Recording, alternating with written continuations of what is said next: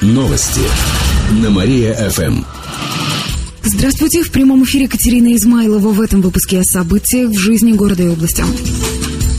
Служебное жилье все-таки продолжит строить. Пару часов назад об этом заявил губернатор Никита Белых на заседании областного правительства.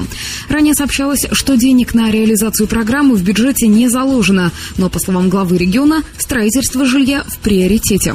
Программа эта востребована она нуждается в продолжении. Понятно, что темпы будут значительно ниже, но тем не менее мы будем продолжать строить и в 2014 году. В рамках а, работы над бюджетом 2015-2016 года будем рассматривать возможности, связанные с а, увеличением капитала ипотечной корпорации для реализации программ на данный момент в аренду передано более 300 служебных квартир. Большинство из них занимают работники сферы образования. Планируется построить и сдать в аренду еще более 80 квартир. Служебное жилье необходимо трем тысячам молодых специалистов. Правда, в ходе реализации программы возникли проблемы, рассказал зампред областного правительства Александр Галицких. Так, в поселке Афанасьево перестала существовать компания застройщиков. В поселке Сосновка Вятскополянского района строительство не ведется. В Зуевском и Шабалинском районах не соблюдается соблюдаются графики.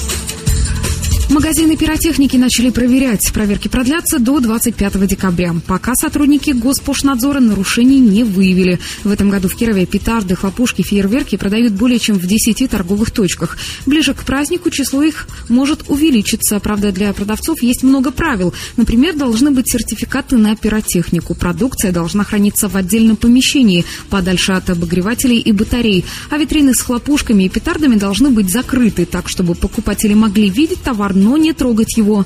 Нельзя торговать пиротехникой на вокзалах, в переходах и на рынках. Кроме того, запрещается продавать такие изделия кировчанам младше 16 лет. В город администрации сообщают, что в этом году нельзя будет запускать фейерверки в зданиях, на крышах, балконах, стадионах, а также на площадях, где проходят митинги или установлена сцена. Кировчане выберут социальный проект года. В феврале состоится вручение ежегодной общегородской премии мэрия. Прямо сейчас жители города могут предлагать претендентов. В течение недели будут принимать варианты в номинации «Социальный проект года». Это могут быть благотворительные акции, бесплатные услуги для кировчан, проекты помощи горожан и так далее. Сообщение нужно присылать на номер 4647. Перед текстом написать слово «мэри». Автор каждой пятой смс получит приз от радио нашего города. Стоимость сообщения 5 рублей без НДС.